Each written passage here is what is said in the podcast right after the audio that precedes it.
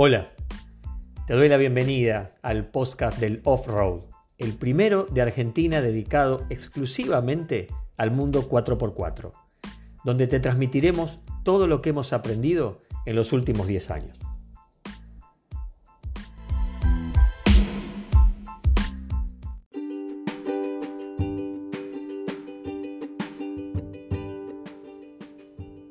Hola amigos, ¿cómo les va? Bienvenidos a un nuevo capítulo del podcast del Off-Road. En el día de hoy les quiero hablar un tema que me hacen muchas preguntas al respecto, que es un sub o una pickup. Esa duda surge siempre porque noto que quienes tienen un sub, por ejemplo, anhelan tener una pickup. Y por el contrario, quienes tienen una pickup, de en algún punto anhelan tener un sub. Ahora, ¿Qué es lo que más me conviene a mí si uno u otro vehículo? Bueno, escuchen que vamos a deliberar un poquito sobre el tema. Creo de algún modo que ambos tienen características particulares y que de alguna manera pueden ser beneficiosas. Por ejemplo, lo que creo que el oyente tendría que determinar es para qué va a usar el vehículo o cuáles eh, los terrenos o el uso que le da normalmente a ese vehículo. ¿Para qué lo quiere? Por ejemplo, las pickup todos conocemos que tienen excelentes prestaciones de off-road. Por ejemplo, una Ranger, una Mitsubishi L200. Sabemos que tienen una fortaleza que a veces supera la de un sub para terrenos difíciles o para trabajo inclusive. Tener la caja, a veces puede ser beneficioso si te gusta cargar un montón de cosas, pero otras veces no tanto. Haces un viaje largo, vas con la familia y le tenés que poner una cúpula o le tenés que poner esos, esas correderas de lona que se les pone atrás como para tapar todo. Y después los paquetes que te quedan o la, o la valija o lo que te queda al final es incómodo acceder, tenés que, que meterte medio incómodo o levantar todo. Y si le pusiste una cúpula, lo mismo. Lo que queda al fondo tenés que entrar, subirte. ¿Llevas perros? Y tal vez es mejor la pickup, porque los pones atrás y ensucian atrás, ¿no? Que está preparado para eso. En un sub los pones en el baúl, en el asiento, y terminan tirando pelos por todo el vehículo. Entonces, a mí lo que me pasa es que noto que la pickup tiene prestaciones muy buenas, pero otras no tanto. Y el sub exactamente lo mismo. Le noto que tiene buenas prestaciones, por ejemplo, en el andar, en la comodidad. Generalmente un sub tiene a veces mejor espacio en las plazas traseras. Te subís, por ejemplo, a la mayoría de las pick-up. No hablemos de una RAM. Pero las plazas traseras para una persona que mide un metro ochenta terminan teniendo cierta incomodidad. No son tan amplias.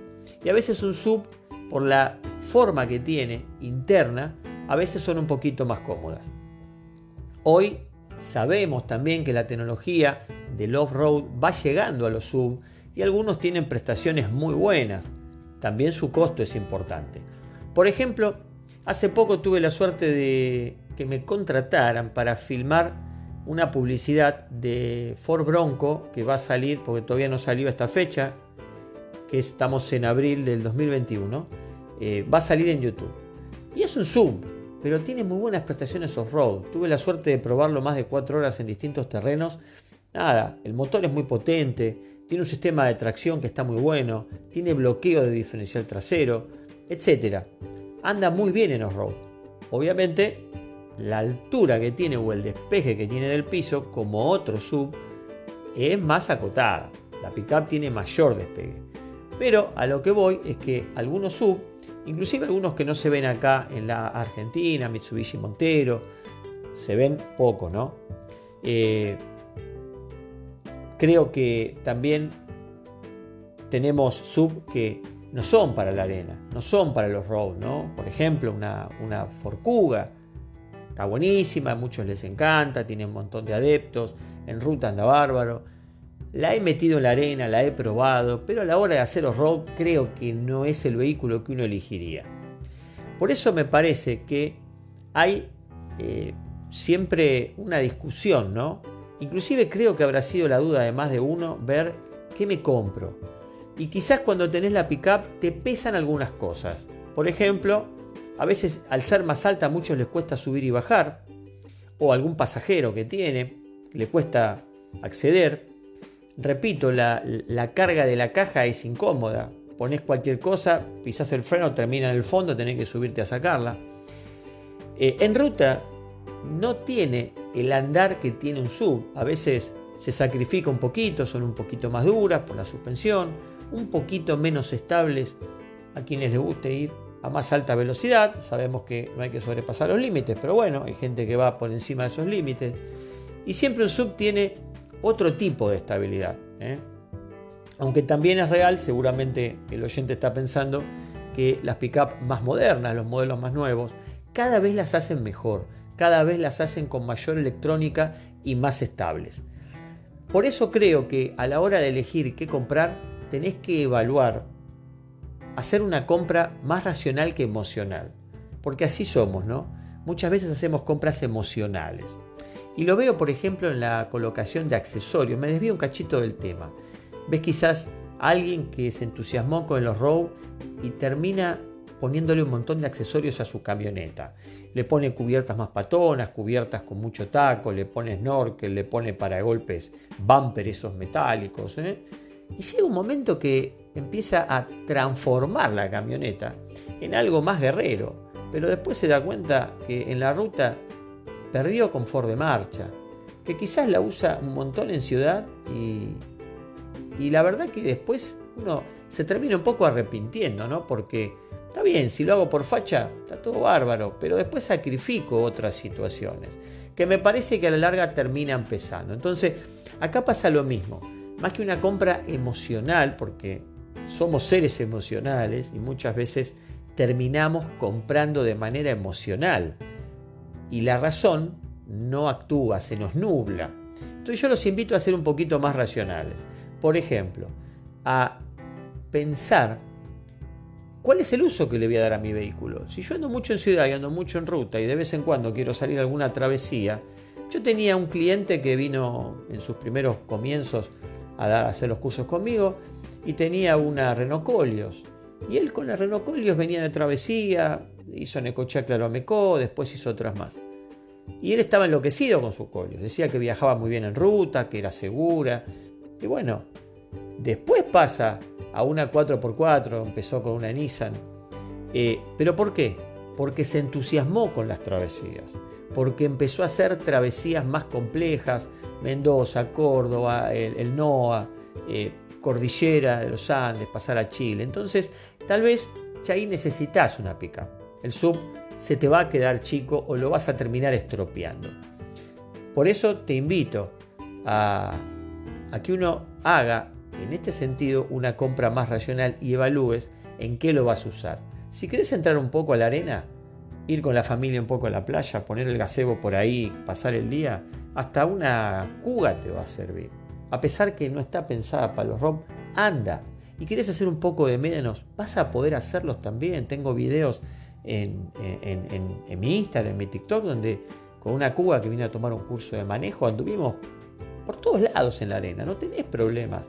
Pero bueno, no le vas a pedir hacer cosas más complejas, porque no da, el vehículo no fue diseñado para eso. Ahora, si a vos te encanta esto, sos más picante y decís quiero empezar a hacer varias travesías, ojo si venís de un auto, porque pasar de un auto a una pickup también tenés que acostumbrarte. El manejo es diferente, la ruta es distinta. ¿Por qué? Lo digo porque tuve auto, tuve pickup y por otro lado, clientes que vienen con los cuales conversamos ¿no? y te cuentan sus historias. Uno, por ejemplo, venía de, un auto, un auto de alta gama, y pasa a una eh, Nissan X Gear. Me dijo, tal cual, ¿eh? casi textuales para mi CPP, la compré, salí la ruta y los primeros kilómetros estaba arrepentido, el primer viaje casi estuve arrepentido de haber hecho el cambio, porque no dobla como el auto, eh, él sentía que no aceleraba como el auto, ¿no? Entonces, digo, hay que tener cierto criterio si uno pasa de auto a pickup. Tal vez el paso intermedio estaría bueno que sea de un auto un sub, con prestaciones 4x4. Si podés invertir un poco más ya, vas a elegir un modelo con más prestaciones off-road. Y quizás ahí no vas a notar tanto el cambio y vas a tener la posibilidad de divertirte eh, eh, un fin de semana o en una travesía. Esa es la, la reflexión que quiero dejarles hoy, ¿no? ¿Qué compro? ¿Un sub o compro una pickup? Creo que hay que dejar de lado la emocionalidad, por más que te gusten esas chatas todas explotadas con cubiertas para afuera y con muchos tacos y bueno, esas cosas que a los hombres nos encantan. Tenés que evaluar cuál es el uso que le vas a dar, cuál es el dinero que estás dispuesto a invertir y si te la pasás todo el día en la ciudad con el vehículo, una pickup a veces termina siendo incómoda por tamaño, por maniobrabilidad. ¿eh? Y quizás en ese caso un sub podría ser mejor opción. Si te gusta viajar, ya tuviste pickup, no te molesta sacrificar un poquito de confort en ruta, a menos que elijas una Amarok B6, ¿no? que tiene un confort de marcha en ruta increíble. ¿no? Eh, o quizás querés armar tu camioneta con alguna amortiguación, con levantarlo un poquito, ponerle cubiertas más grandes. Eh, quizás tenés que estar acostumbrado o dispuesto a acostumbrarte y también necesitar y disfrutar de todo ese extra que te da la pickup, ¿no? Poder cargarla atrás, poder irte a donde quieras, ¿no? Así que mis amigos, eh, espero que les guste la reflexión de hoy sobre eh, sub o pickup 4x4. Soy Pepe Lousao, instructor de manejo de 4x4 Experience Argentina y desde hace poquito cargando con mucho contenido el canal de TikTok Tu experiencia 4x4. Les mando un gran saludo, un gran abrazo, gracias por escuchar y si les gustó el contenido compartan este podcast. Saludos.